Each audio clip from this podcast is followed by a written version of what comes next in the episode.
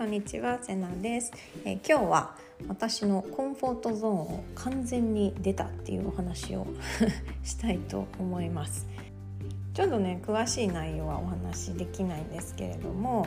えーと、先月ですねあの主人とある決断をしました。でこれ去年の私たちでは考えもしなかった決断なんですね。あの選択肢にすら上がってこないようなことで、まあ、なんならいやそれは絶対やっちゃダメでしょって思っていたようなことなんです。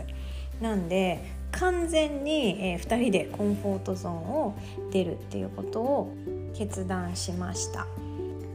もうこれは本当にね自分たちでも驚きというかまさかねこの決断になるとは思ってなかったよねっていうのはね本当に何度も何度も言ってるんですけれども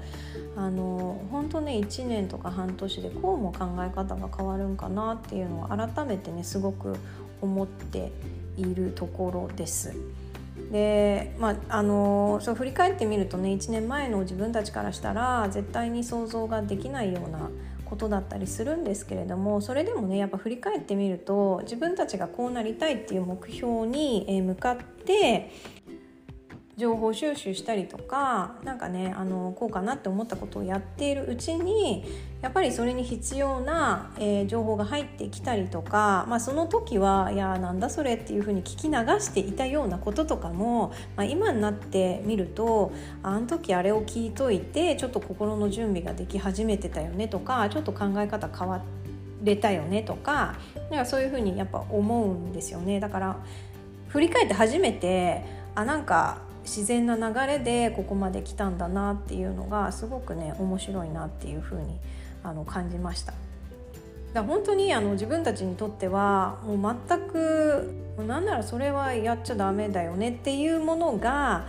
本当にねあの自然にこう情報として入ってきてあでも違う見方ができるのかもっていうふうになんか少しずつね情報に触れることでこうウォームアップされてここっていう瞬間がやってきたっていう感じなんですよね。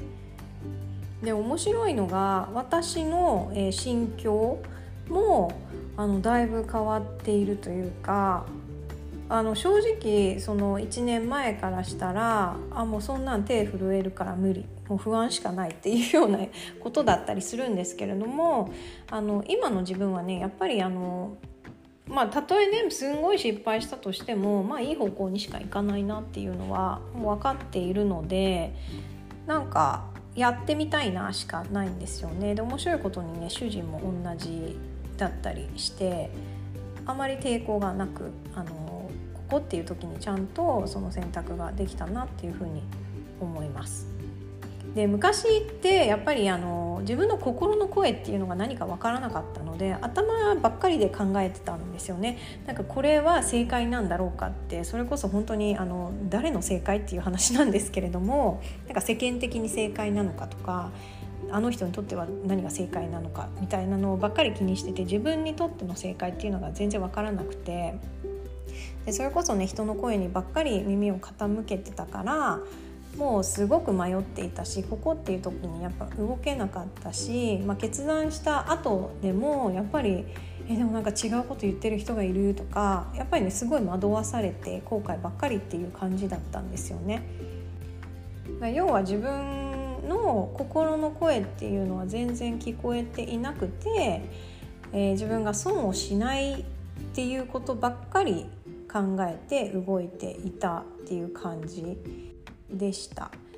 でも今はあの自分のね聞くべき声っていうのが分かるので、まあ、んまり迷いがないし、まあ、全く怖くないかって言ったら嘘だけれどもでもあまり不安はないんですよね。それよりもえなんかこれがどういう学びになるんかなとかどんな風に未来につながっていくのかなとか次どんなステージいけちゃうのかなみたいななんか絶対今まで見れなかったものが見えるようになるっていうのが分かるのでなんかもうワクワクしかないなっていうのが実際に決めてみてね感じたことでした。本当にね興味深かったのはあそれ体験したいなって思ってる自分がいたっていうことなんですね。でももちろんこういう風になりたいがあってのあの決断なんですけれどもそれよりもそれを経験したら何が見えるようになるんだろうとか何を感じられるようになるんだろうっていうなんか好奇心の方が強くてそういうのも昔に比べるとね挑戦する時のハードルっていうのがすごい下がってるんだなっていうふうに感じました。ちょっとあまりにね抽象的な内容で何の話って感じだと思うんですけれどもであのやっぱりその決めて実行に移すっていう風に動き出したらあそういうことなんだっていう風にしっかり理解できたことっていうのがやっぱりあったんですよ。今まではなんか本で読んでたり人から聞いてて、うん、なんかどういう意味なんだろうって分からなかったことが自分が実際にそれを経験する体験するとあそういうことなんだっていうふうにあの理解することができてでよりあなんか本当全部持ってるじゃんっていう風になったんですよ絶対大丈夫だなっていう風になったんですよね。でこれもやっぱり怖いところに飛び込んだからこそ理解できたことなんですよね。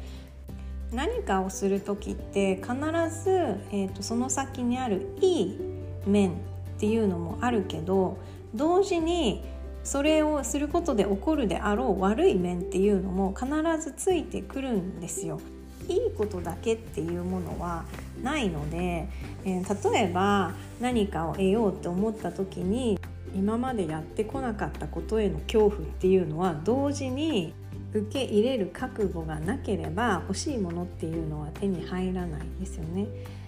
で実践をする時って必ずこの恐怖とかってついてくるんです。でこの恐怖に負けてやらないっていう選択をするとそこで何かを学ぶっていうのが難しくなります。だけどこの悪い風になるかもしれないっていうこれをちゃんと受け取る覚悟をして実行した先にあそういうことなのねっていうのが待っているんですよね。なので実践に移さなければ何もつながってこないんですよ自分の知識だけでは何の学びにもならないし経験として自分が感じたことが全ての答えになっていくので実際に自分に経験をさせてあげない限りは何かを学ぶっていうことはできないし何かができるようになるっていうこともやっぱりできないんですよね。でそういうのを今回ねあの本当にちょっと大きく飛び込んでみてやっぱ改めてねすごく感じたことでした。で自分より先を行ってる人たちって全部それを経験しているからこそ語れるんですよ。経験しているからこそえー、一つ上のステージとかその上のステージに行っててもっと視座が上がっている状態もっと高い視点から物事が見れるようになっているんですね。でその知識って自分が聞くだけでは同じ高さには行かれないんですよ。聞いただけでは見える景色が違うから解釈も違ってきちゃうので同じ景色を見ようと思ったら必ず自分も体験をしないといけないんですよね。っていうことがあのだんだんね分かってきたので私はできるだけねいろんな体験を自分にさせてあげたいなっていうふうにあの思うようになってきています。ということでね今回の私と主人のこの、えー、大きなねコンフォートゾーン出るっていう挑戦があのきっとねこの後いろんな学びとかえいろんな知識とかになってえ、それがいろんな豊かさにつながっていくんじゃないかなっていうふうに思っているのであの2人でね期待いっぱいになっているところでございます。はいということでねまあ、そんなに大きなことじゃなくてもいいんですけれども自分のコンフォートゾーンを出てみるっていうのをぜひ意識してみてください、えー、コンフォートゾーンにいるうちっていうのは今まで知ってることしか知れないです。コンフォートゾーンから出ると初めて見えてくるものっものすごくあるし自分のコンフォートゾーンってあの全体で言ったら本当にちっちゃなゾーンなので、まあ、なるべくねいっぱいそこから飛び出してもっともっと広い世界をね見てもっともっとたくさんの豊かさを手に入れてほしいなっていうふうに思います。それではまた。